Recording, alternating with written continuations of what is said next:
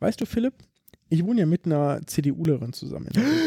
Das, nein, das weiß ich nicht. Aber das ist immer wieder lustig, gerade wenn man so wie jetzt Koalitionsverhandlungen geführt hat. Und dann kommt man so nach Hause so und äh, irgendwie macht Abendessen und wir sitzen irgendwie gemeinsam. Frage ich so, was hältst du denn eigentlich von der Ressortverteilung in der künftigen Kroko für die CDU? Ich hätte das echt das Gesicht fertig fotografieren sollen. Nobody knew that healthcare could be so complicated. Es macht keinen Sinn, dass wir an allen Ecken und Enden unser Gesundheitssystem kaputt sparen. Ärzte sind keine Kaufleute. Ja, das ist ein politisches Versagen, das muss man ehrlich zugeben. Herzlich willkommen erstmal zur Gesundheit macht Politik Nummer, wir nennen sie mal 18a, weil es gibt noch eine 18b, äh, die folgt dann kommenden Montag. Aber wir wollten dann doch, genau mit, einer, mit einem Surprise-Gast, nee, aber wir wollten hier vorher dann doch die, äh, Koalitions, den Koalitionsvertrag nicht so lange liegen lassen. Was hältst du denn so im Großen und Ganzen vielleicht erstmal, du als alter Sozi, von dem Spaß? Ich bin ehrlich gesagt nicht so ganz, ich war nicht ganz im Klaren, ob ich das hier machen will, weil ich echt mir noch gar nicht so sicher bin, was ich davon halten soll. Also es hat mir gut getan. Ich habe dem Pascal eine Excel-Tabelle geschickt, weil aus purer Verzweiflung, was macht man, wenn man nicht weiß, wie man zu irgendwas steht, dann macht, oder was heißt macht, macht man? Ich mache mir ein Spreadsheet, ja. Es kommt ein Spreadsheet rein mit irgendwelchen äh, Bewertungsmaßstäben, die ich mir dann ausdenke und dann gibt es ein paar Kalkulationen und danach fühlte ich mich tatsächlich ein bisschen besser. Da kommen wir ja nachher noch drauf. Aber ganz ehrlich, es dominiert, wir beschäftigen uns heute ja mit Gesundheit, aber es dominieren solche Sachen drin. Also der Hammer Heimatministerium unter Seehofer, da soll dieser Horst mein Heimatverständnis in irgendeiner Form repräsentieren.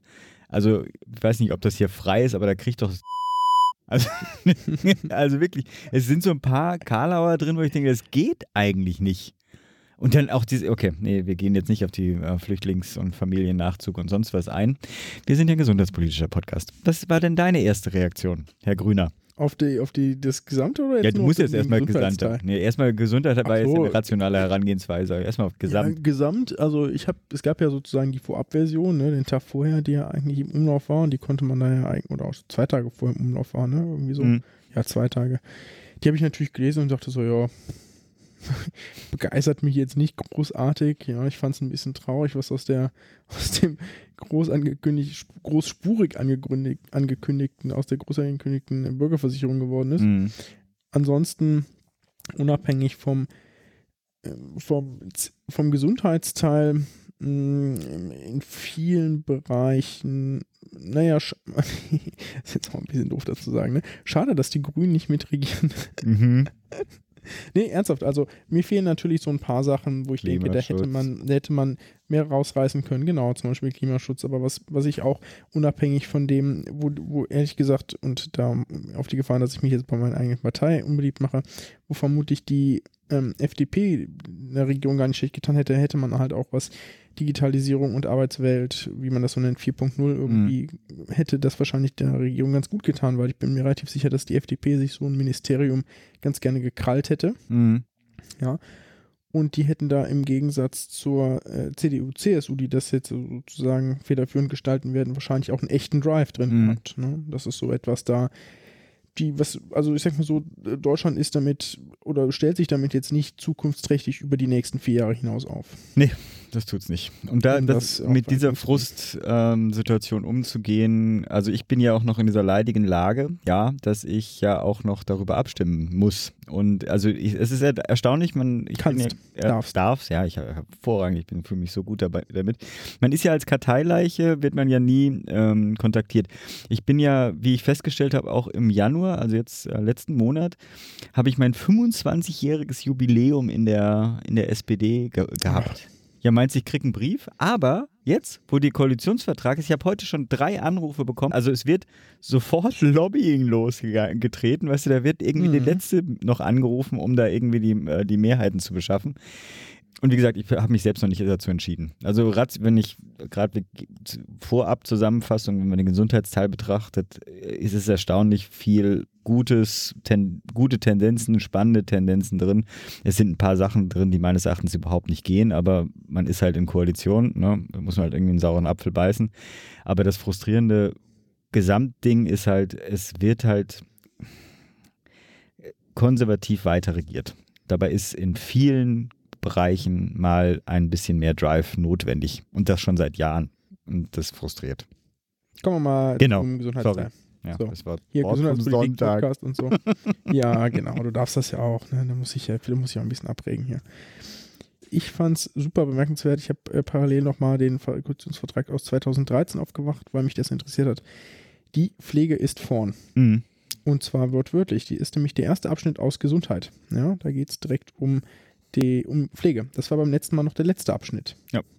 Ja, das äh, mag jetzt irgendwie kleinlich klingen, ja, bedeutet aber tatsächlich etwas, nämlich dass, den, dass das sozusagen in der Wichtigkeit echt weit nach vorne gerutscht ist, nämlich nach ganz vorne. Ja. Die haben gemerkt, dass, das, ähm, dass sie das offensichtlich die letzten 20 Jahre sicherlich verschlafen haben, ja, weil das ist ja nicht die letzten vier Jahre verschlafen worden, wenn wir ehrlich sind, ne? sondern sich da vernünftig drum zu kümmern, ist schon was länger offen und ist halt nicht passiert und das ist jetzt eben nach vorne gerutscht und das darf man durchaus als politisches Zeichen werten, dass das, dass das ganz wichtig ist. Ja. Und dass das auch so priorisiert behandelt wird. Ja, nicht Zusätzlich ist das, glaube ich, der längste Abschnitt. Genau, wollte ich auch gerade sagen. Es ist auch nicht, insofern nicht verwunderlich, weil auch, das war ja meine These vorab, nicht so viel Widersprüche äh, zwischen den Parteien, noch nicht mal jetzt der großen Koalition, sondern es gibt ja auch dann irgendwie, es ist ja Ja. auch viel aus den Jamaika-Papieren da wieder zu finden und teilweise wortwörtlich. Ähm, also ist, glaube ich, Genau. es ist ein relativ breiter äh, gesellschaftlicher Konsens, der sich da drin äh, wiederfindet. Was ja auch gut ist. Ja, nee, klar. Das, Also finde ich. das, finde ich ja, ja. Das, ja, So. Was wir natürlich jetzt einmal unbedingt aufgreifen müssen, sind die äh, berühmten 8000 Stellen. Ja. Also diese 8000 Stellen, Sofortpro Sofortprogramm, sind ja ähm, sehr berühmt, ja auch, weil irgendwie alle Leute direkt durchgerechnet haben, wie viele Stellen das denn pro Einrichtung sind. Und ich glaube irgendwie, ich glaube, die Zahl, die am weitesten kursierte, war 0,51 Stellen. Das hilft natürlich keine Einrichtung, das weiß auch jeder, ne, der in diesem System irgendwie annähernd mal gearbeitet hat. 0,51 Stellen pro Einrichtung ist ein Witz. Ist natürlich besser als null, aber ist halt auch eigentlich, hätte man es auch fast lassen können. Jetzt ist ja so die Frage, es gab ja so dieses, die Diskussion, dass zu Jamaikas Zeiten äh, noch 16.000 im Gespräch waren. Die waren meines Wissens aber auch nur im Gespräch. Also im Sondierungspapier habe ich diese 16.000 nicht gefunden als Festlegung. Vielleicht vertue ich mich da auch, dann kann mich hier jemand gerne korrigieren, aber ich habe es nicht festgelegt gefunden. Da stand Mhm. nur was von, äh, das war nur sozusagen die grobe Idee, dass es 16.000 werden sollen. Ich vermute ja ehrlich gesagt, dass man sich in der Zwischenzeit haben die, die haben ja auch Fachleute da sitzen und die beschäftigen ja dann ihre Fachleute und sagen so, hier 16.000 Leute, ich sag mal, ist das eine gute Idee? Oder irgendjemand hat gesagt, 16.000 ist eine gute Idee, das ist mehr als eine Stelle pro Einrichtung. Mit einer Stelle hätte man schon irgendwie, das hätte sich gut, Mhm. hätte gut geklungen, ne, so. Aber ist es nicht, wahrscheinlich haben die festgestellt, äh, das ist nicht realistisch. Aber ich auch die Ja. 8000. Aber ja, gut. Ja, und 8000 ist natürlich deutlich realistischer als 16.000, ja, weil wenn man, nee, ganz ehrlich, also wenn man jetzt mit 16.000 da rangeht und nachher 6.000 Leute findet, Mhm. das ist halt peinlich. Ne? Mhm. Und wenn man 8.000 Leute fordert und nachher ähm, 6.000 findet, äh, klingt schon ein bisschen besser, ne? Ähm, nichtsdestotrotz, diese acht, also welche Zahl auch immer da reingesetzt wird, ist, äh, ist ein, nicht ein Tropfen auf dem heißen Stein. Es ist eine Genau. skurrile Situation, dass äh, da überhaupt, also dass das reingesetzt wird, weil es ist ja ein systemisches Problem. Aber sagen wir so, das will ich deswegen nicht mindern, äh, in, weil sie dieser Verantwortung für die systemische Fragestellung dann doch auch ein bisschen anders in anderen Punkten nachkommen. Es gibt natürlich dann irgendwie Elemente, die kommen ja im Absatz danach, ja. Also da, für mich sind das immer so Buzzwords, ne? Hier konzertierte Aktion Pflege, Sofortprogramm, sonst Das irgendwas. hatten wir auch durchaus mal schon gelobt, ne? Ja. In irgendeinem anderen Podcast haben wir darüber geredet und haben gesagt, das wäre eine gute Aktion, äh, eine gute Idee. Ja, es bleibt aber, es, es, wenn es konkret wird, ne? Also das war, Genau, glaube ich, nämlich in äh, Wahlprogrammen drin, da hatten wir das auch äh, gemacht. Das klingt einfach gut, das, deswegen meine ich Buzzword, ja, aber jetzt müssen wir halt gucken, inwiefern das mit Leben erfüllt wird. Aber da sind ja viele Sachen drin, die auch die Finanzierung betreffen. Äh, weiß nicht, ich springe jetzt mal vor, aber weil es halt auch ein Pflegethema ist, aber sozusagen die äh, aus den DRG-Systemen die äh, Kosten für die Pflege rauszunehmen, das ist ja ein relativ Mhm. konkreter Vorschlag und der dann tatsächlich dazu führt, dass natürlich dann auch ein bisschen mehr, also dass der, die, zumindest der Pflegebereich nicht mehr, also der Sparhebel im Krankenhaus Vielleicht, vielleicht erklärst du wird. das einmal ganz kurz für unsere Hörerinnen und Hörer. Hatten wir da schon mal? dahin springen. Äh, Es gibt halt Fall, es gibt halt äh, Fallpauschal. Äh, nee, das Fallpauschalensystem mache ich jetzt nicht. Das kann ich dann irgendwann mal machen. Das ist so eine drei Minuten Erklärbär-Folge, aber Fallpauschalensystem Ah. mache ich jetzt nicht in drei Minuten. Nee, aber man kann auch kurz sagen, also es gibt pro Erkrankung, Ja, also für jeden Patienten, der mit Diagnose X ins Krankenhaus kommt, gibt es eine Summe Y an Geld. Unabhängig davon, wie lange er liegt. Da gibt es auch diverse Ab- und Zuschläge von, ja, aber so grob ungefähr passt das. Und weil Ärzte relativ wichtig sind fürs Krankenhaus, weil die nämlich entscheiden darüber, welche Diagnostik etc. gemacht werden kann, ja, für so ein Krankenhaus, wird an denen meistens nicht so stark gespart. Ne? Weil nur wenn eine bestimmte Anzahl an Ärzten da ist, lassen sie eben bestimmte Sachen abrechnen. Bei der Pflege ist das nicht so. Ja. Das heißt, dass wo, was natürlich in, in, jedem Unternehmen ein gewichtiger Kostenfaktor sind, sind Personalkosten. Das ist in jedem Unternehmen so und so ist es eben halt auch im Krankenhaus. Wo kann man am einfachsten sparen, wenn die nicht relevant sind? Ah, an der Pflege. Und das ist halt ganz ordentlich gemacht worden. Es mussten immer mehr oder immer weniger Pflegekräfte, immer mehr Patienten versorgen. Genau. Und dazu, äh, das ist sicherlich Teil des hausgemachten Problems des, äh, des äh, Pflegemangels, ja, der Pflegekraftmangels, Entschuldigung. Und dementsprechend ist die Herausnahme aus den DRGs durchaus eine sehr spannende Idee und etwas, das hoffentlich zumindest auch gut funktionieren wird, weil das wäre tatsächlich etwas, was relativ weit geht und der verm vermutlich am konkretesten hilft. Äh, zumindest was die Finanzierung und die Stellenkürzung betrifft, das Problem natürlich für unattraktive Arbeitsplätze und wenn es gibt ja auch so ein, das, ein Problem der äh, Terminologie, ähm, was man unter Pflege versteht, weil für viele ist Pflege dann gar nicht die Krankenpflege, also die stationäre klinische Versorgung, sondern für viele ist das eigentlich ein Synonym für Altenpflege. Kommen wir auch noch auf. Problem natürlich im Krankenhaus ist natürlich, und das kommt auch in dem Text nochmal vor, dass die Länder ihren, äh, ihren Finanzierungsverpflichtungen fürs Krankenhaus nicht nachkommen und das natürlich dann auch da woanders das Geld hergenommen wird. Hatten wir in der Krankenhausfolge mit dem Busse äh, kurz angesprochen. Das kommt auch im Koalitionsvertrag äh, nochmal äh, vor. Das ist auch ein Punkt, den ich da irgendwie eher kritisch äh, sehe. Aber nichtsdestotrotz natürlich eine richtige Idee oder ein richtiger ähm, äh, Vorschlag, äh, die Pflege da rauszunehmen aus dem DRG-System. Da geht eine ganze Menge Druck auf die, also auf das Spar, den Sparhebel Pflege äh, wird dann äh, verschwinden. Ja, finde ich auch. was ich aber noch zu noch sagen wollte zu diesem Sofortprogramm, ich finde es ganz spannend, denn kurze Zeit, also wenige Zahlen danach, folgt der Satz, dass man eine Weiterqualifizierung von Pflegehelferinnen und Pflegehelfern zu Pflegefachkräften. Ja, also das spricht auch dafür, dass sie irgendwie gecheckt haben, dass der Markt relativ leer ist. Ja, genau. Das äh, scheint mir auch eher so der Fall zu sein. Genau, nächste, und, nächste geht gleich weiter. Ne? Also ähm, Bezahlung nach, äh, in der Altenpflege nach Tarif stärken. Gemeinsam mit Tarifpartnern wollen wir dafür sorgen, dass Tarifverträge in der Altenpflege flächendeckend zur Anwendung kommen. Ein bisschen weiter, im Krankenhausbereich werden wir eine vollständige Refinanzierung von Tarifsteigerungen herbeiführen, verbunden mit der Nachweispflicht, dass diese auch tatsächlich bei den Beschäftigten ankommen. Das gehört zu solchen Sachen, die dann auf einmal sehr oder doch deutlich konkret werden. Also konzertierte Aktion kann ja noch ein bisschen vage sein, ne? was wer macht welche Aktion, aber die nachfolgenden Sätze gerade im Bereich der Pflege sind dann auch äh, doch erstaunlich konkret. Was passt noch irgendwie zum Pflegebereich. Ja, genau, Pflege, also Personaluntergrenzen sollen demnächst kommen. Äh, überall, also überall, wo Betten für eine Abteilung sind, yeah. Ne, das ist natürlich irgendwie wichtig und war ja auch eigentlich längst gefordert worden. Hatten wir zuletzt im, glaube ich, Interview mit Grit Genster ne, mhm. von Verdi. Und irgendwo taucht auch noch der Satz insbesondere nachts auf. Ne? Das ist natürlich auch etwas, da ist den Leuten vielleicht mal aufgefallen, dass Pflegekräfte irgendwas zwischen 30 bis 90 Patienten je nach Krankheitsschwere und oder Altenpflegeheim versorgen. Ne? Das mhm. ist schon irgendwie vorgekommen. Ja, das ist äh, natürlich äh, nicht, nicht vernünftig stemmbar und sicherlich auch qualitativ irgendwie nicht annähernd hochwertig, ne? auch wenn die Leute sich noch so sehr reinhängen. Die haben halt nicht die Möglichkeit, irgendwie die Leute adäquat vernünftig zu versorgen bei so einer Belastung. Und dann auch ein paar Absätze tiefer ist auch noch der, der schöne Satz, der eigentlich auch mehr zur Finanzierung reinpassen würde, aber der steht halt im Pflegebereich. Auf das Einkommen der Kinder von pflegebedürftigen Eltern soll zukünftig erst ab einem Einkommen in Höhe von 100.000 Euro im Jahr zurückgegriffen werden. Auch das ist natürlich dann, ähm, ähm, also auch da werden sie auf einmal sehr konkret. Finde ich, äh, fand ich auch sehr positiv. Was, was hatten wir noch zum Pflegebereich? Ach so, was ich irgendwie, irgendwie ganz interessant fand, weil ich damit auch irgendwie nicht gerechnet hatte ist der Satz, dass es Kooperationsverträge zwischen KV und ja. Pflegeheimen geben soll. Ja. ja ähm, das machen ja, also Pflegeheimbetreuung machen ja eigentlich einzelne Hausärzte, sprich, entweder ist ein Hausarzt für ein Pflegeheim zuständig, das ist sehr, sehr selten, also meiner Wahrnehmung nach sehr selten der Fall, vielleicht vertraue ich mich da aber auch, ich kenne ja keine Zahlen zu, sondern meistens ist es so, dass ein Hausarzt eben bestimmte Patienten eines Pflegeheims versorgt. Das heißt, es irgendwie so, es gibt so drei, vier Ärzte, die dafür zuständig sind.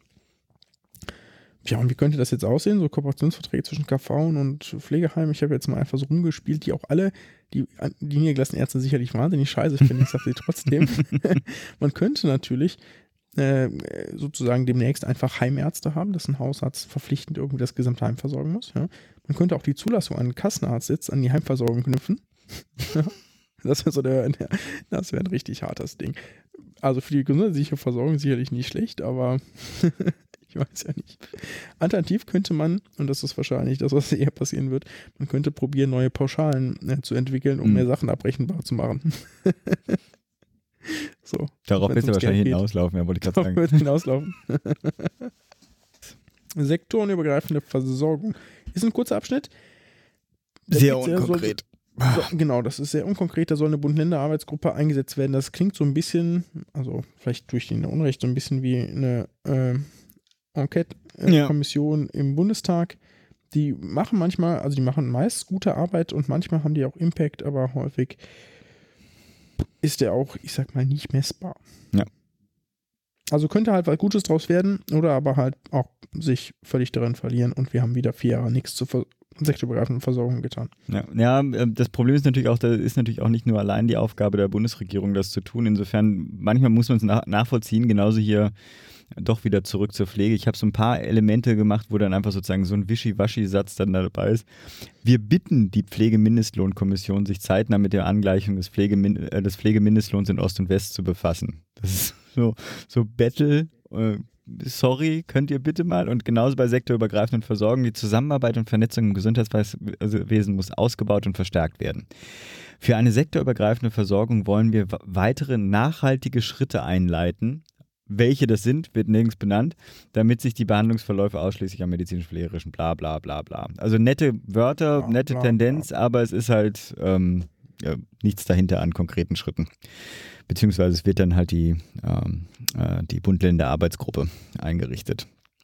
Wir haben dann aber einen sehr spannenden oder für dich, glaube ich, sehr spannenden Absatz, nämlich die ambulante Versorgung. Da wird ja den Hausärzten relativ gut. Absatz. Ja, ich meine, die Hausärzte werden da ähm, Achso, die. Rollen kommen gut weg, ja. Ja. Ja, natürlich. Zu Recht. Und die sprechende äh, Medizin. Ja, wobei dazu möchte ich gleich noch was sagen. Aber erstmal, also das mit den Terminservicestellen ist ja wohl ein Witz, Ja, das ist allerdings. oder? Ja. Also der Damit fängt es gleich an. Äh, der Absatz Genau, dann ambulante fängt es gleich Versorgung. an. Willst du gerade vorlesen? Ja. Diesen nee. einen Satz da. Äh, Also, was, was daran, erstmal, was daran gut ist, soll ich auch mal gute Sachen sagen. Dazu werden die Terminservicestellen der Kassenärztlichen Vereinigung unter einer bundesweit einheitlichen, einprägsamen Telefonnummer erreichbar sein, ja. Das ist ja tendenziell eine gute Idee, Ja. dass es da nicht 16 verschiedene gibt, ja, äh, 17 verschiedene. Was aber natürlich Quatsch ist, äh, dass die, also dass, dass, dass sozusagen der Zugang zur Versorgung verbessert dadurch, werden, dadurch verbessert werden soll, dass sie jetzt von 8 bis 18 Uhr erreichbar sind. Also Leute, das verbessert doch nicht den Zugang zur Versorgung. Das hat beim letzten Mal schon nicht funktioniert. Ja. Warum soll das jetzt besser laufen? Was hältst du denn von dem nächsten Punkt? Das wurde nämlich heiß diskutiert, äh, gerade von äh, die und Mindestsprechstunde-Angebot so. der Vertragsärzte für die Versorgung von gesetzlich versicherten Genau. Patienten. Ich, ich, ziti ich zitiere mal, also nur aus der Erinnerung, wobei ich könnte es eigentlich auch kurz googeln, ne? Ähm, ein Schlag in das Gesicht einer Kassenärzte oder ein Schlag ins Uh. Gesicht der Ärzteschaft, ja. Das, also das ist natürlich schwierig, weil ich ja dem auf der einen Seite immer so ein bisschen skeptisch gegenüberstehe, was die Leute dazu sagen. Hm? aber dennoch gehe ich in dem Punkt teilweise mit. Ne? Also das Mindestsprechstundenangebot liegt ja auf, liegt tatsächlich nur bei 20 Stunden. Ja? Mhm. So viele Stunden muss man nur anbieten. Diese Formulierung im Koalitionsvertrag ist deswegen Bullshit, weil das einfach nichts bringen wird. Ja? Wenn die jetzt 25 Stunden machen müssen, erhöht sich das Angebot der Vertragsärzte dort, wo es wirklich knapp ist, um kein bisschen. Mhm. Ja? Weil die eh schon alle am Limit arbeiten. Die arbeiten alle 50, 60 Stunden ja, oder noch mehr in ihrer Praxis. Ins, insbesondere da, wo es knapp ist, irgendwo auf dem Land oder sonst wo, da gibt es keinen Versorgungsengpass, weil die Ärzte nur 20 Stunden die Woche arbeiten. Die meisten arbeiten da deutlich mehr und haben richtig was zu tun. Ja? Also ich persönlich ähm, habe da keine Erfahrung mitgemacht, dass es irgendwo im ländlichen Bereich jemanden gibt, der, weil die haben ja eh Nachfrage ohne Ende, der nach 20 ähm, Stunden einfach die Tür schließt. Also da, wo wirklich Versorgungsengpässe sind, da haben die Leute ähm, ihr, ihren Privatpatientenanteil, der unter 2% liegt, gefühlt. Ja? Deswegen, das nützt gar nichts. Ja? Also das ist äh, ein Problem mit diesen 20% Versorgungsstunden. Hast du da, wo du einen Privatanteil von irgendwie 80% hast. Äh, also weiß ich nicht, in irgendeinem gut betuchten Viertel von Hamburg oder irgendwie im Starnberger See, den zitieren wir gleich nochmal, ja. Oder irgendeinen anderen Bullshit, ja. Aber also ich benutze hier dieses Wort äh, Bullshit auch irgendwie inflationär. in diesem- ich werde mich jetzt Ist ja zurückhalten. nicht deine Koalition insofern. Aktion. ja, aber also äh, das hier ist sicherlich nicht das Problem. Hm. Ja, und das, was da, also das ist, wir suchen noch das Problem für diese Lösung. Ja, obwohl es nicht genau, doch, es wird schon im Kontext zur wirtschaftlich schwachen und unterversagten ja. Regionen ähm, gesetzt, ja, hast recht. Yep. So, yep. nächste, nächste, nächste. Punkt. Äh, Hausärztliche. Vergütung von sprechender Medizin. Ja. Ist natürlich gut, aber dafür ist der Bundestag nicht zuständig. Ja. Was soll er da machen? Ich überlege, ich versuche gerade den Satz hier. Hier. Dazu werden die hausärztliche Versorgung und die sprechende Medizin besser vergütet. Dies beinhaltet auch die ko äh, koordinierenden Leistungen inklusive der Terminvermittlung zum Facharzt. Ja, aber das macht der Bundestag doch. Ja. Ist er doch gar nicht für zuständig. Was soll denn das? Ja, er kann natürlich den Auftrag weitergeben, ne? Also er könnte natürlich schon ja, sagen, ja. dass hier. Äh, ich meine, selbst wenn das BMG da interveniert, ja, das hat ja sozusagen ähm, ähm, gewissermaßen Zugriff auf die Kassenärztliche Bundesvereinigung. Mhm. Ja. Aber auch die Kassenärztliche Bundesvereinigung entscheidet das nicht. Das entscheidet schließlich die, die KBVVV. Ja. Habe ich mich so gefragt, ist zwar irgendwie nett, kann man reinschreiben, ist auch sicherlich eine gute Idee. Habt ihr aber nichts mit zu tun, Leute. Ist nicht eure Aufgabe. Ja, da sind einige Punkte noch dabei, die so ja, ja. Ähm, in, der, in der gleichen ähm, Kategorie wahrscheinlich reinfallen werden.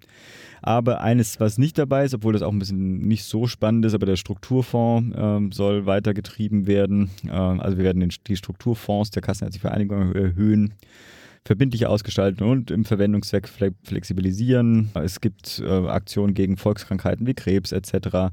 Dann wird es wieder sehr konkret mit Festzuschüsse für Zahnersatz werden von bisher 50 Prozent auf 60 Prozent erhöht. Das ist auch so, also interessant, finde ich gut. Gleichzeitig wie das auf einmal. Die Rentnerzielgruppe. Ja, aber sozusagen so ein, dieser Satz, der ist ja auch nicht im Zusammenhang. Also vorher der Absatz ist Volkskrankheiten, Krebs, Demenz, psychische Störungen. Und danach ist die flächende Gesundheitsversorgung. Äh, und dazwischen ist übrigens Zahnersatz wird ähm, von 50 Prozent äh, auf 60 Prozent erhöht. Aber ich meine, unabhängig mhm. davon. Wir wollten es ja pro Punkt geben. Und der größte, ähm, der größte Haken, oder nicht der größte, einer der großen, größten Haken von dem ganzen Papier kommt nämlich dann im gleichen Absatz, auch im Bereich ambulante Versorgung. Um die Apotheken vor Ort zu stärken, setzen wir uns für ein Verbot des Versandhandels mit verschreibungspflichtigen Arzneimitteln ein. Das ist. Ja, da hat die, hat die CDU ihre Position durchgedrückt, wa? WTF habe ich da in meiner Excel-Tabelle. ja. ja. Jetzt müssen wir einmal eigentlich nach äh, unten gehen, denn das ist ja auch äh, völliger Witz. Ne? Wir springen jetzt einmal kurz, wir kommen gleich nochmal in den Absatz zurück, weil ich da noch was habe. Aber also wir verbieten quasi den Versandhandel mit verschreibungspflichtigen Medikamenten, ja, setzen aber sonst auf Digitalisierung, sodass ich mit mhm. demnächst digitalen Termin beim Arzt machen kann, eventuell eine digitale Sprechstunde besuche. Das Rezept, na gut, ob ich das dann noch digital kriege, das ist ja noch was anderes, das haben wir ja bisher auch noch nicht umgesetzt, ja. Aber, aber demnächst ist das auch noch digital, aber das, aber das Medikament, dafür muss ich dann in die Apotheke oder was? Was soll denn der Quatsch? Ja. Aha. Ja, also Leute, entweder denkt man das, macht man das komplett digital oder nicht. Man hätte sich so gute andere Sachen ausdenken können, was man irgendwie, irgendwie zu einer zukunftsfähigen Apothekerversorgung macht. Haben wir ja auch schon mal mhm. mit dem Max irgendwie in unserer zweiten Episode, glaube ich, diskutiert. Kann man sich gut mal anhören. Ja, und jetzt sowas. Ja. Ja, und für mich ist, okay, ich sehe das, ich habe dieses Papier ja auch ein bisschen insofern durchgescannt, weil es ja immer, also diese Ko Koalitionsverhandlungen waren ja immer sozusagen Arbeit, Soziales, Gesundheit, daran hakert es. Ne? Und da, deswegen zog sich diese mhm. Verhandlung. Da soll es, was, wie war das, die verhandelt werden, bis es quietscht, ja. Und deswegen genau. waren, also deswegen wahrscheinlich auch, wurden die Erwartungen unrealistisch hoch ähm, in, mit zunehmender Diskussionszeit. Und deswegen war natürlich dann die Hoffnung, dass dann irgendwie viel reinkommt. Und es gibt viele Punkte an dem, in, dem, in dem Gesundheitspapier, wo ich merke, ganz klar, da hat sich die CDU oder da hat sich die Union gegen die SPD klar durchgesetzt, wie zum Beispiel bei diesem Punkt. Und dann suche ich natürlich auf der anderen Seite nach den Punkten, da hat sich die SPD klar durchgesetzt. Und sagen wir so, die, die, die findet man hier und da. Parität, kommen wir nachher noch dazu. Aber sie sind also finde ich im Vergleich sozusagen, oder im Vergleich für den, für den, für den, für den, äh, den Hype, der da drum gemacht wurde, finde ich es ähm, ja, ein bisschen enttäuschend. So, bin ich wieder bei der allgemeinen Einschätzung. Bleiben wir mal wieder bei dem Thema hier. Ich möchte mal zurückspringen. Ich möchte was zur Bedarfsplanung sagen. Ja, das ist mir, auch ein, ist mir auch ein Anliegen, immer die Bedarfsplanung. also, die Bedarfsplanung ich möchte da eigentlich ganz gerne Jörg Sauska zitieren, weil ich das so lustig fand, was er dazu geschrieben hat. Also erstmal kurz hier im, im Koalitionsvertrag möchte man ähm, die Bedarfsplanung zur Verteilung der Arztsitze kleinräumiger, bedarfsgerechter und flexibler gestalten. Soweit so gut. Die letzte Neuordnung ist noch gar nicht so lange her, dass das ähm, kleiner ist. Ja. ja. Äh, dass es kleinräumiger gestaltet wurde. Deswegen weiß ich gar nicht, ob das war, so wahnsinnig viel mitbringt. Ja, die Mittelbereiche sind schon für Hausärzte jetzt ähm, gibt es Mittelbereiche schon relativ klein. Aber dann kommt in ländlichen oder strukturschwachen Gebieten entfallen Zulassungssperrungen für die Neuniederlassung von Ärzten und Ärzten. Ja, die Bestimmung von dieser Regelung erfassten Gebiete obliegt den Ländern. Ja, dazu hat Jörg Sausgard so ganz mich, ziemlich ja. geschrieben. Ja, in, also ich zitiere, in ländlichen Regionen soll es keine Niederlassungssperrungen für Vertragsärzte mehr geben. Dann kann ja endlich die Unterversorgung am Starnberger See behoben werden. Ja. Hashtag GroKo. das ist natürlich, also am, am Starnberger See gibt es gefühlt, ich weiß es gar nicht auswendig, aber gefühlt so die höchste Ärztedichte Deutschlands, die natürlich alle nur Privatpatienten behandeln, also bis auf wenige Ausnahmen. Und ähm, wenn sich da jetzt noch mehr nieder Leute niederlassen könnten, das würden da auch immer noch Leute machen, weil man kann natürlich immer noch, ja. man kann es lohnt sich immer noch, wäre aber natürlich absurder Quatsch. Das Problem ist so ein bisschen, ähm, die, das klingt natürlich ganz schick, ja. Man darf aber durchaus auch bezweifeln, dass nur weil jetzt sich auf dem Land irgendwo äh, in Sachsen, Niedersachsen, in Baden-Württemberg und Ländler irgendwie Leute niederlassen dürfen, dass das auch Leute tun. Mhm. Ja, weil in gar nicht ja, okay, es gibt natürlich schon auch ein paar ländliche Gebiete, die sind noch gesperrt, aber es gibt auch halt einige, die offen sind bereits. Da, da bewirbt sich, also da lässt sich einfach keiner nieder, weil er niemand hin möchte. Ja? Und das ist so ein bisschen fraglich, ob, ja, wir, ähm, wir lassen, die Leute dürfen sie jetzt niederlassen, aber wenn sich halt hier niemand lassen will, dann aber das ist genau so ein, eins von diesen Themen. Ein bisschen fraglich, ne? Genau, das ist aber eins von diesen Themen, wo sozusagen ein, ein, das, das Problem ja schon erkannt wurde, äh, dass äh, wir uns äh, ärztlicher Versorgung im, auf dem Land oder in ländlichen Gebieten Gedanken machen müssen, wo aber die, die vorgeschlagenen Lösungen alle Beteiligten wissen müssen, dass das nicht die Lösung sein wird. Ja? Mhm. Und äh, da ist quasi der, in Anführungsstrichen, der große Wurf oder der größere, ähm, die größere Reflexion äh, zu diesem äh, Problem wenigstens nicht in diesem Papier erfolgt. Ich finde einen Satz, den nehme ich nur raus, weil ich es so schön finde, weil viele Sachen so wischiwaschi sind. Und dazwischen drin findet sich dann ein Satz wie, wir wollen prüfen, ob eine Herausnahme der spezialisierten ambulanten Palliativversorgung SAPV aus dem Anwendungsbereich des Gesetzes gegen Wettbewerbsbeschränkungen durch eine entsprechende Klarstellung in 69a Absatz 2 Satz 2 Sozialgesetzbuch 5 erforderlich ist. Wow. Ich hab, mhm. weiß noch nicht mal, worum es da geht, ich ne, könnte ich mal nachblättern, aber ich finde sozusagen, da hat sich irgendjemand aus dieser Arbeitsgruppe, dem ist es ein Herzensanliegen gewesen und der hat sich da durchgesetzt. Wahrscheinlich wussten die anderen 80 Prozent nicht, worum es da überhaupt geht. Ja, Alter. nee, absolut. Ne? Das ist ja so, da gibt es halt ein ganz konkretes Problem, da gibt es eine ganz konkrete Lösung für, schreiben wir mal rein und alles andere machen wir so, so ungefähr. Ne? Genau. Das ich glaube nicht, dass das 2013 so viel anders war. Ich habe den jetzt nie, im Vergleich nicht mal komplett gelesen, aber auch da dürfte es eine äh, Ich glaube, das, das, ist häufig, häufig so. Und manchmal reicht ja auch, deswegen war ich auch bei meiner Bewertung dann häufig ein bisschen fairer wahrscheinlich. Es reicht ja manchmal tatsächlich so eine Tendenz reinzumachen. Das ist ja auch so ein, äh, wie so eine Interessensbekundung, dass wir, wir einigen uns darauf, dass das eine Zielrichtung ist, in die wir gehen. Ganz konkret kann man das nicht innerhalb von einer Woche sozusagen ausarbeiten. Natürlich müssen da Arbeitsgruppen eingesetzt werden. Mhm. Natürlich müssen da Fachgruppen eingesetzt werden. Gleich Gleichzeitig ist es mir manchmal dann doch so vage, wie wir kommen, wir sind ja quasi zwei Absätze vor dem Haupt ähm, oder einem der Hauptpunkte. Ähm, äh, die sind dann halt so vage und dann erkennt man genau aus dieser Tendenz, dass sich, dass alles versucht wird, da irgendwie nicht zu einer klaren Entscheidung zu kommen und da werden die unterschiedlichen Parteien werden das so interpretieren, wie sie das wollen und das geht mir auch schon auf den Senkel. Wollen wir da gerade hingehen? Sowohl die Ambulante? Nee. nee, noch nicht, okay. Nee. Ja, nee, sind nur drei ich, Absätze. Genau, ich, wollte, ich, weiß. Ich wollte vorher noch, weil das irgendwie da reinpasst, einmal die ähm, schnellere medizinische Versorgung steht da drin. Ne? Also medizinische ja. Versorgung soll schnell in die Regelversorgung gelangen. Und dazu sollen die Prozesse abgekürzt werden. Also die Überprüfungsprozesse vom äh, gemeinsamen Bundesausschuss GBA. Das hatten wir hier auch schon ein paar Mal im, im Podcast angesprochen und ich bin ehrlich so mäßig begeistert. Also ja, natürlich ist es irgendwie schön, wenn medizinische ähm, Innovationen schnell in der Versorgung ankommen, aber Evidenz braucht Zeit. Ja, hatte ich auch. Das ist auch bei und, mir auf, mein, auf, meiner Liste. Genau, und wenn Evidenz Zeit braucht, ich meine, wir haben jetzt hier, wir machen den Medizinmux, ja, und ihr habt schon so oft irgendwas vorgestellt bekommen, was am Anfang immer super klang und sich dann so, mm, no, mm, mäßig gut herausgestellt ja. hatte, ne? Und das ist halt nicht so selten so, ne? Innovation ist nicht gleich gut. Ja. Innovation ist neu, nicht zwangsläufig gut. Und dementsprechend sollte man sich da auch eben gerade wenn es um die Gesundheitsversorgung geht, ja. ähm, häufiger auch bei hoffnungsvollen Sachen einen Moment Zeit gönnen, um zu gucken, ob es wirklich nützt. Ähm, sollen wir jetzt, bevor wir machen, sollen wir erst Ja, ein ich paar habe kleine noch einen Punkte- Satz noch hier, also zu dieser Aufforderung an den GBA. Für mich war das nämlich auch so, ich habe ja eine Null ja hingesetzt, sozusagen, weil ich mich nicht entscheiden konnte, weil, also ich meine, es gibt natürlich, alles kann irgendwie optimiert und beschleunigt und irgendwie besser gestaltet von den Prozessen werden, aber genau das, äh, die Quintessenz bleibt bei mir genau dieselbe. Ich finde sozusagen lieber einen Monat mehr, da kann man wirklich drauf warten und dafür eine ordentliche Untersuchung zu machen. Äh, deswegen bin ich da unentschieden. Ja, wie du willst. Ach komm, wir lassen, lassen uns noch ein bisschen Zeit. Dann, äh, das ist doch schön. Dann markiere ich das aber dann hier nochmal, dass wir Ja, da ja, auf jeden. Fall Ich, zurückkommen. äh, ein bisschen, ein bisschen später, ich überlege gerade, wo habe ich irgendwo. Der Pascal vermeidet äh, die, die, ja, Nein, die, die ich vermeide Bürgerversicherung. hier gar nichts. Ich möchte das, ich möchte das Erfolg. auskosten. Ich möchte es auskosten. Ja. Dann sind wir bei der- Krankenhäusern. Ja, Krankenhäuser, da habe ich mir, glaube ich, gar nicht so viel notiert, weil ich hier auch irgendwie das nicht mehr finde, was ich hier hatte. Ja, ähm, ich kann ja gleich mal anfangen. Gleich am Anfang steht ein Satz, da wusste ich auch nicht genau, wie ich mich dazu positionieren möchte. Ich habe mich dann aber dagegen, also äh, eigentlich sozusagen, also ist kein großer, großes Thema. Es geht um die Länderkompetenz in der Krankenhausplanung und die Verpflichtung zur Investitionsfinanzierung bleiben erhalten.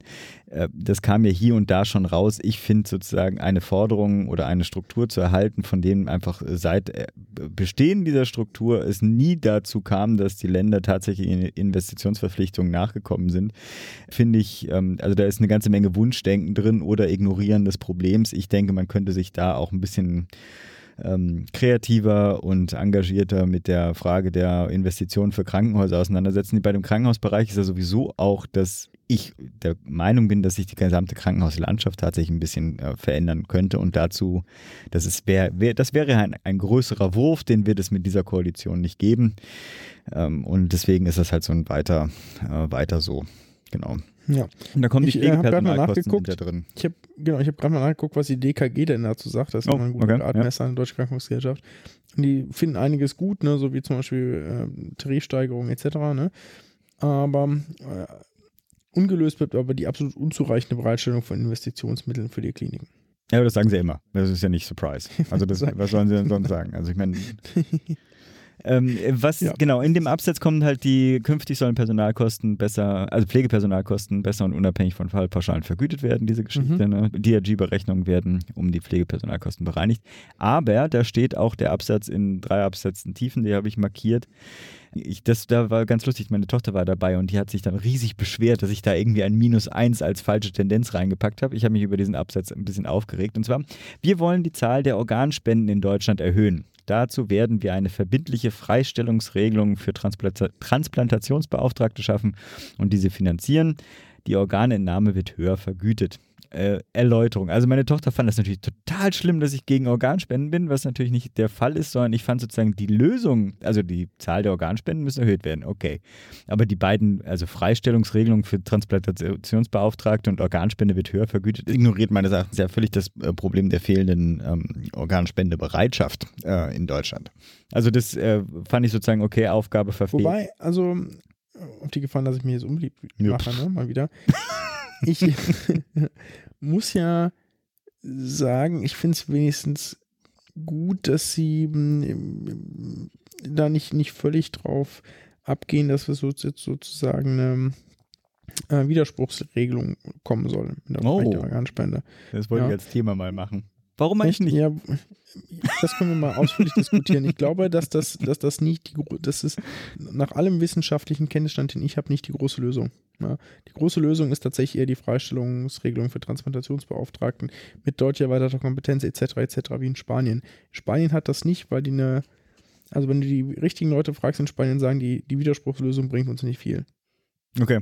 Aber Hab das ich, ist Habe ich andere. Daten? Machen wir ein anderes Mal. Gut. Wir gehen weiter. Gesundheitsberufe ist der nächste Genau, große das ist ein- Absatz. Ist eigentlich ein guter Absatz. Ja.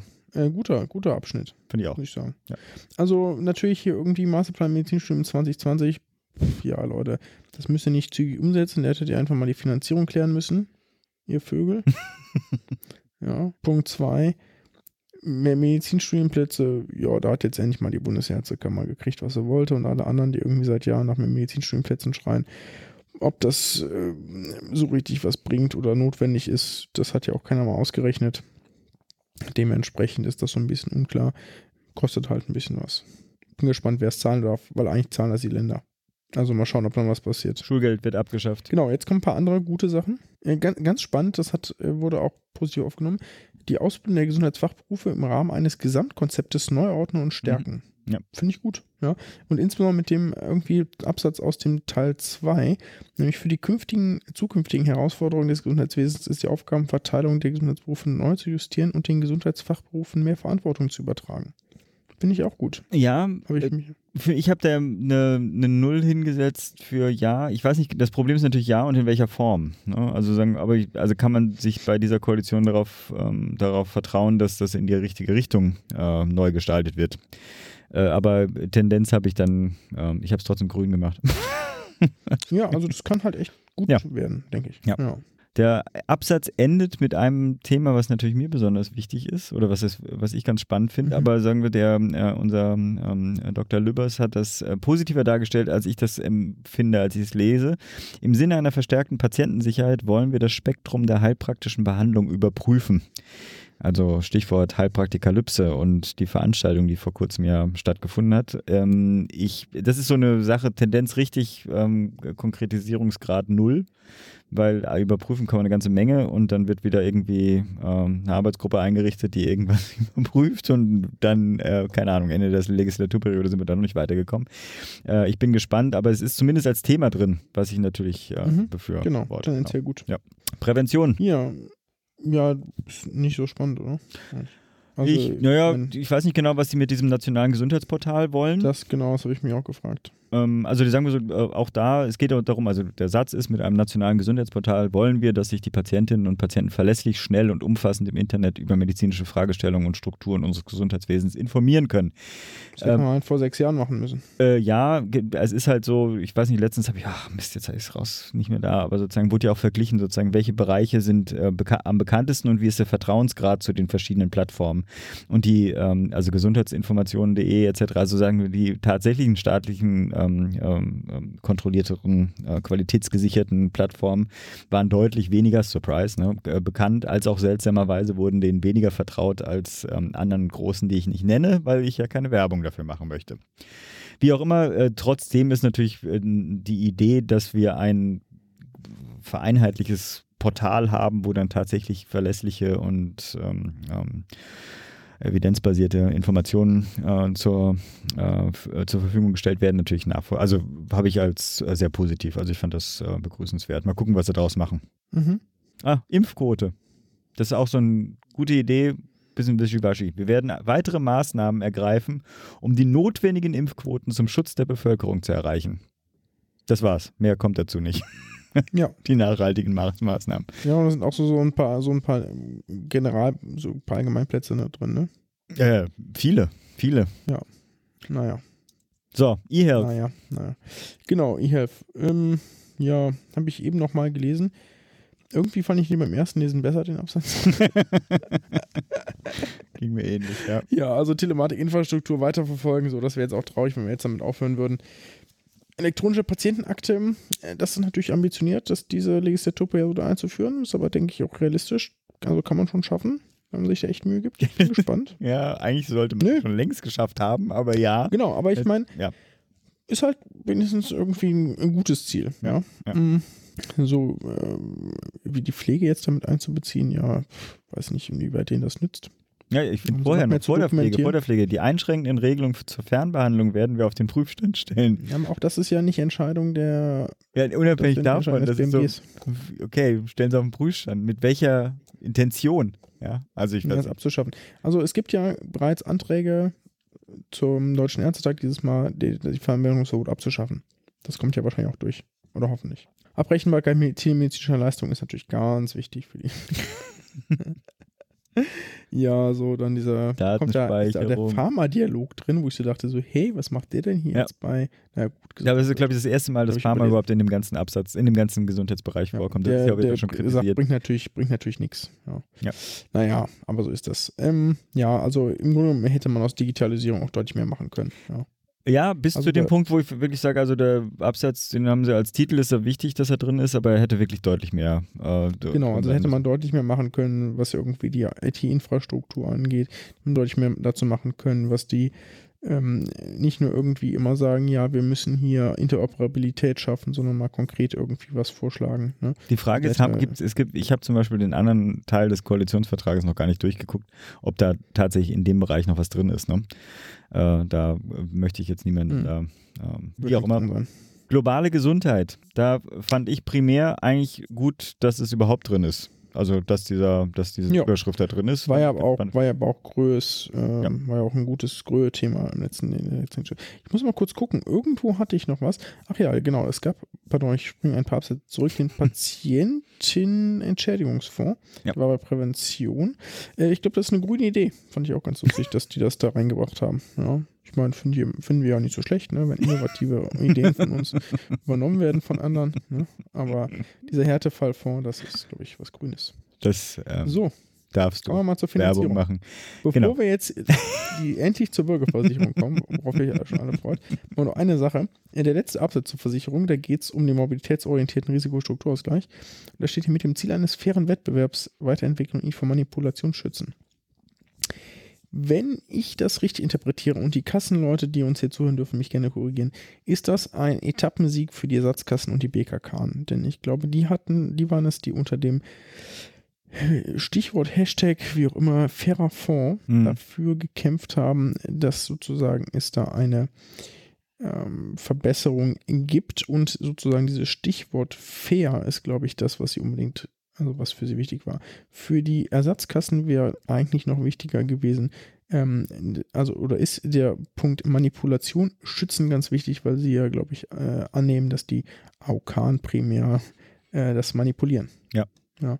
Das Alle ist ja sozusagen der trotz. Kampf, der da tobt zwischen den Kassen. Das ist auch zwischen ist auch uns ein einzige Thema. Ne? Absicht. Hä? Das ist so zwischen uns auch ein Thema. Risikostrukturausgleich hatten wir ja schon mal. Ich glaube, ich musste da schon Passagen kürzen. als mir dann, echt? ja, du hast mich Muss als, ich die noch alle noch anhören oder was? da ging es so, du bist doch eh nur ein AOK-Vertreter als Sozi. Ja, ist ja auch. Also ich weiß gar nicht, was da jetzt. Ja, genau. Also ich bin ja, ich bin ja eher so der Ersatzkassen-Vertreter dann. wir sind Obwohl ich ehrlich gesagt, ich bin da nicht versichert, möchte ich betonen. bei der, also bei überhaupt einer gesetzlichen Ersatzkasse. oder? Bei, Doch, okay, ich bei, bin schon gesetzlich versichert. ja, ja. Oh, ich bin noch nicht privat versichert. Ich So. bin noch nicht bescheuert. Ich steige doch nicht auf ein sterbendes Pferd. das ist die Einstellung. Aber die werden wir trotzdem noch eine Weile behalten. Apropos. Genau. Ja, als Ja, Bettvorleger also- gelandet, ne? Ist, glaube ich, Ja, so. ich, genau so habe ich mir auch notiert. Ich dachte so, wir müssen hier so gesundheitspolitisches Phrasenschwein als Tiger gesprungen, als Bettvorleger gelandet. Ja. Ja. das ist die Phrase, die dazu passt. Ja, und ich glaube auch vorweggenommen, was mich am meisten stört, wir kommen ja gleich zum Konkreten, aber manchmal muss ich einfach mein Leiden hier in dieses. das ist so ein bisschen, der Podcast dient mir so ein bisschen so als, Psycho, als Psychotherapie, ne? Also man kann ja endlich mal seinen ganzen Tra Trauer hier kundtun. Was mich am meisten nervt, ist ja, wie die ähm, ver- gewisse Parteivertreter das verkaufen. Ich hätte überhaupt kein Problem damit, wenn die sagen, hört mal zu, wir konnten es nicht durchsetzen, äh, tut uns leid. Es sind viele spannende Sachen drin, die ja auch tatsächlich da drin sind, die wirklich äh, von der SPD ja auch bestimmt wurden. Aber Bürgerversicherung können wir vergessen. Aber so wird es ja nicht kommuniziert. Es wird kommuniziert als der große Durchbruch und zur Mitte der Legislaturperiode werden wir endlich und dann kommt der Einstieg in und das finde ich halt einfach bei den Formulierungen, die da drin sind, kann, man, kann ich das nicht nachvollziehen. So, jetzt aber konkret. Finanzierung. Wir, und da erstmal, das, äh, da sind die positiven Punkte jetzt hier so, ne? Wir werden die Parität bei den Beiträgen, obwohl das ja beim Sondierungspapier ja schon, äh, schon drin Ja. steht, wir werden die Parität bei den Beiträgen zur gesetzlichen Krankenversicherung wiederherstellen. Ab 1. Januar äh, werden die Beiträge zur Krankenversicherung wieder in gleichem Maße von Arbeitgeber und Beschäftigten äh, geleistet. Die bisherigen Zusatzbeiträge wird damit paritätisch finanziert. Äh, wir hatten das Thema schon äh, des Zusatzbeitrages und der Abkopplung äh, war ja lange ein, ein Unionswunsch, ähm, die, äh, die Lohnnebenkosten äh, dadurch zu, zu kontrollieren, indem man das dann rein den äh, Beschäftigten aufbürdet. Das soll jetzt wieder zurückgenommen werden. Gute Idee, gut, äh, dass es auch relativ zügig schon passiert.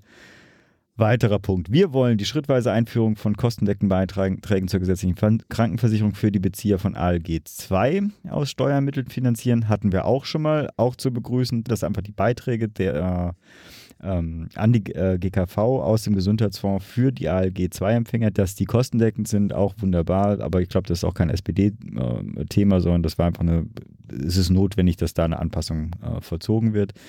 Um kleine Selbstständige zu entlasten, das hatten wir auch schon mehrmals ähm, aufgenommen, jetzt wird es aber sehr konkret, um kleine Selbstständige zu entlasten, werden wir die Bemessungsgrundlage für die Mind äh, Mindestkrankenversicherungsbeiträge von 2300, sage ich mal knapp, ähm, auf 1150 Euro nahezu halbieren.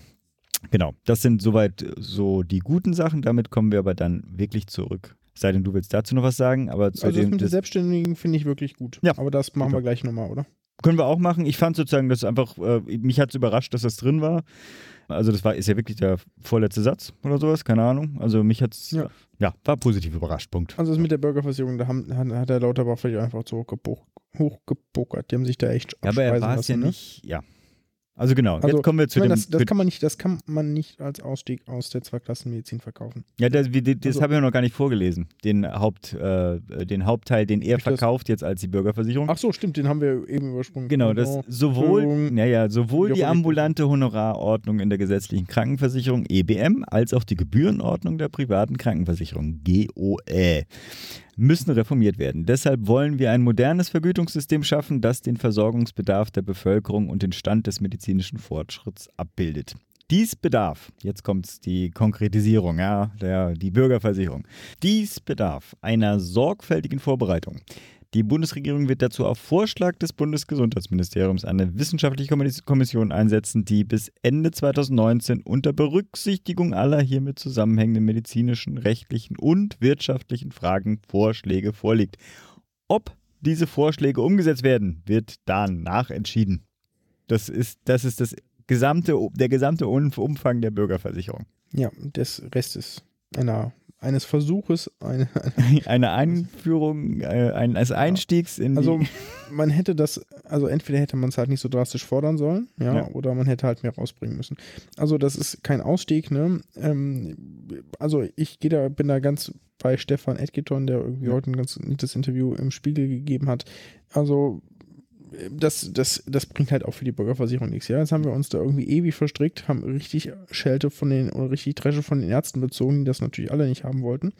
Ja, und jetzt kommt da gar nichts raus. Also damit ist der, damit ist der Vorschlag tatsächlich erstmal für die nächste Zeit äh, Ja. ad acta gelegt. Ja, und den kannst du auch nicht nochmal realistisch rausholen. Mm. Und sich dann darauf zu versteifen, dass man irgendwie die Honorare angleichen will, ja, ich weiß nicht, ne? Das kostet halt, das kostet tatsächlich Geld, ne? Und das ist ja auch okay, ne? Aber das ist dann okay, wenn man halt alles andere auch umsetzt und nicht, wenn man das das Einziges macht, ja? Wenn man nur das macht, was Geld kostet, oh, ich weiß nicht. Ja, du bist ja noch gut drauf. Du bist der Meinung, dass da tatsächlich was passiert. Ich bin ja noch nicht mal der Nee, da Meinung, wird dass, nichts passieren. Ja, eben. Also ich, noch nicht mal, ich bin noch nicht mal der Meinung, dass daraus irgendwas wird. Also da das, nichts draus. ja, deswegen. Also wenn man hätte irgendwas hätte machen wollen, dann hätte man parallel zur Senkung der Beitragsschwelle für die Selbstständigen auch noch eine Wahlfreiheit für Beamte fordern. Mhm. So wie halt das Hamburger Modell. Das hatten wir schon diskutiert, dass es unwahrscheinlich ist. Aber das wäre der sichere Tod der PKV gewesen. Beides zusammen. Ja. Ja. Also die ganzen Selbstständigen, die jetzt noch in der PKV sind, die werden sich das gut überlegen, ob sie noch weiter darüber versichert bleiben, wenn sie in die GKV wechseln können. Ja. Weil das für die echt viel günstiger und sinnvoller ist. Und das wird sicherlich ein guter Teil tun. Und dann ist die einzige, die noch richtig die PKV am Leben hält, sind die ganzen Beamten. Die ganzen kleinen Beamten haben ja auch alle ein Problem in der PKV und die würden dann im Zweifelsfall, wenn die Wahlrecht hätten, das hoffentlich auch äh, wahrnehmen. Und das wäre sozusagen, da hätte man sie schön am langen Arm verhungern lassen können. Aber kommt ja alles nicht. Also dieser, alles. das ist alles. Und mich wundert's, also mich, sagen wir so, ich hatte, also von der PKV werden wir definitiv schon mal nicht gesponsert. ja. als ob das jemals in Frage stand.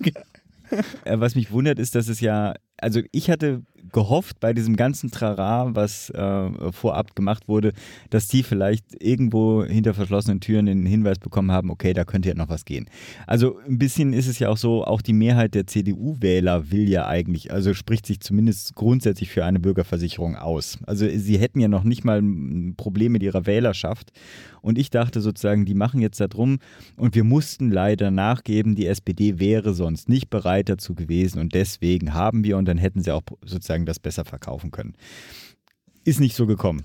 Also wie gesagt, das, was da drin steht, kann, also wir stehen, hatten wir, wir kommen ja fast jetzt irgendwie zur äh, Gesamtquintessenz. Ich finde, da stehen viele spannende Sachen drin. Es ist wahrscheinlich ein solides Projekt für, äh, bevor man irgendwie gar nichts hat. Ja, kann sein. Es äh, frustriert und fehlen irgendwie die großen Würfe, aber vor allem es ist natürlich auch, also den, also wenigstens möchte ich mir nicht vormachen lassen, dass das irgendwie der große Einstieg in einer Bürgerversicherung äh, sein soll. Haben wir noch was? Ja, der, Personal. die Ressortleitung. Das soll ja jetzt CDU geführt bleiben, ne, so wie bisher auch. Und hatten damit uns schon relativ festgelegt, dass es nicht Karl Lauterbach wird. Du kriegst Ist jetzt Bier. auch nicht gekommen. Ja. Ich krieg ein Bier vom Dr. Livers dafür. hatten aber auch, hatten dann aber auch beim letzten Mal zwei Namen diskutiert, die durchaus auch eine Diskussion waren, nämlich unter anderem Dorothee, Dorothee Bär. Bär. Aber die Dorothee B. hat ja auch ein Pöstchen, wird ja auch ein Pöstchen kriegen, nur halt Genau. das Gesundheitsministerium. Genau, weil dazu hätte es ja die CSU kriegen müssen, das Ministerium, und jetzt ist es so, dass es höchstwahrscheinlich Annette Wittmann-Mautz wird. Ja. Die, also erstmal, was man dazu sagen muss, äh, der positive Teil zuerst, ähm, die ist sicherlich keine schlechte, also nein, die ist eigentlich eine gute Wahl, ne? und zwar deswegen, weil die sich in dem Ressort schon auskennt, die war bisher parlamentarische Staatssekretärin für das B, also im BMG, dementsprechend kennt jeden Gesetzentwurf der letzten Legislaturperiode, sprich, die ist in allen Themen drin, muss sich nicht einarbeiten, ja? Das ist eigentlich von der Hand zu weisender Vorteil. Ja? Außerdem ist es eine ähm, relativ junge Frau in der Politik. Auch das ist immer mal eine gute Sache und häufiger ein bisschen frischer Wind, also nur diese ganzen alten Herren, die da aktiv sind. Ähm, und die kennt eben schon die ganzen Mechanismen und muss nicht sich wie Gröhe erst in den Themen finden. Ne? Damals, als er das übernommen hat. Das ist so, ähm, das, und die ist, glaube ich, eine relativ versierte Fachpolitikerin, also kennt sich auch inhaltlich in den Themen aus. Soweit, so gut. Was man auch sagen muss, die gute Dame hat, war das letztes Jahr oder war das vorletztes Jahr, gab es den Welt-Homöopathie-Kongress, ich glaube, in Ach, doch, Leipzig das oder so. richtig. Oh, Und shit, da hatte sie, das habe ich, fand ich damals schon lustig, ähm, da hatte sie nämlich die Schirmherrschaft übernommen. Ach, ja, ja. Und fand das auch nicht so schlimm. Ja. Oh, das ist natürlich, also was so die Evidenzbasierung im, Ja, ja, stimmt. Das habe ich völlig im, verdrängt. äh, im BMG angeht, natürlich ein bisschen tragisch. Ja, allerdings. Mal schauen, wie weit sich das auswirken wird als Ressortleiterin, insbesondere wenn sie eigentlich das halbpraktische Wesen überprüfen soll. Oh Mann. Wir werden sehen. Wie, und würdest du jetzt, als wenn du ein äh, Sozialdemokrat wärst, würdest du jetzt ähm, dir für den gesundheitspolitischen Teil äh, Zustimmung? Ähm, als, also Nur für den gesundheitspolitischen Teil? Ja, wenn wir angenommen, du könntest jetzt für den gesundheitspolitischen Scha- Teil entscheiden. Tja. Das ist eine gute ordentlich hier Frage. öffentlich Ähm, kommen. Also, wenn ich davon ausgehen würde als Sozialdemokrat und würde sagen, eigentlich hätte ich eine Bürgerversicherung gewollt, dann nein. Ne? Weil das ist sozusagen zwischen Anspruch und Ergebnis ist, liegt ja doch ziemlich viel. Ne? Wenn ich da jetzt ein bisschen realistischer rangehe, würde ich sagen, das ist jetzt sicherlich nicht das Beste, ne? Ähm, insbesondere was wir jetzt hier schon erwähnt hatten, ne? irgendwie faire Finanzierung nicht da, ja, Digitalisierung zu wenig. Ne? Gibt es dennoch Punkte, die ich ziemlich gut finde, ne? und zwar nahezu das gesamte Pflegeprogramm, auch Ja. wenn man da sagen könnte, ist ein Stück zu kurz gesprungen, aber ähm, es wird wenigstens komplett angegangen, ja, und auch ziemlich umfassend und nicht nur irgendwie so ein bisschen, wir prüfen da mal, ne? Mhm. sondern wir machen jetzt tatsächlich was. Mm, Genauso wie der Teil zu äh, den Gesundheitsberufen. Ne? Und das ist schon etwas, was irgendwie gut was verändern kann und auch zum Positiven. Dementsprechend, ich, äh, ich würde sagen, das, das kann man machen, auch wenn das nicht der große Wurf ist. Also für mich ist auch, es ist halt kein, äh, mit, ohne Lust äh, und mit dem Blick auf die Pflegekräfte, die, wo ich die mir tatsächlich von der äh, DRG herausnahme, da äh, tatsächlich was auch erhoffe. Aber mit, vor allem mit dem Blick auf die Pflegekräfte würde ich sagen, ja, das äh, würde ich unterstützen. Und alles andere waren unrealistische äh, Hoffnungen. Aber trotz alledem bleibt ja das Heimatministerium, ja, mit Horst, wo ich immer noch eine Entscheidung Heimathorst. der Heimathorst, ja. Oh Mann. Soll das gleich ein Schlusswort sein? Wir sind schon äh, bei einer Stunde. Insofern würde ich sagen, dabei. wir machen's, äh, wir hoffen, euch ähm, ein wenig informiert zu haben, nicht zu viel Irritation geschaffen zu haben. Und falls jemand Tipps hat, äh, wie meine äh, Wahl rausgeben kann, bin ich sehr dankbar für Hinweise. Und du gehst in Gut. den nächsten 24-Stunden-Dienst morgen, ne? Genau. Ja, Ja, irgendwer muss ja auch Freitagabend die Hölle, äh, das Tor zur Hölle offen halten. Ja. Wobei, ach nee, aber über wie es mir auf der Arbeit geht, erzähle ich beim nächsten Mal, oder? Genau, wir, wir Bis sollen wir dann. schon einen Ausblick machen, äh, dass wir am Montag wen wir haben? Wir- nee. Ne? Nee, wir werden am Montag, äh, wenn es klappt, einen kontroversen Gast zum Koalitionsvertrag befragen. Genau. Das wird bestimmt spannend, ich freue mich drauf und das heißt am Montag mehr. Das heißt, nee, Quatsch, nicht am Montag mehr. Am Montag wird die Aufnahme sein. Ich fürchte, ich, ihr werdet die nicht vor Dienstag bekommen, aber äh, dann auch, auch mit unseren üblichen ähm, anderen ja, Kategorien. In diesem Unsinne. Bis dahin, bleibt gesund, macht gesund. Bis dann, tschüss.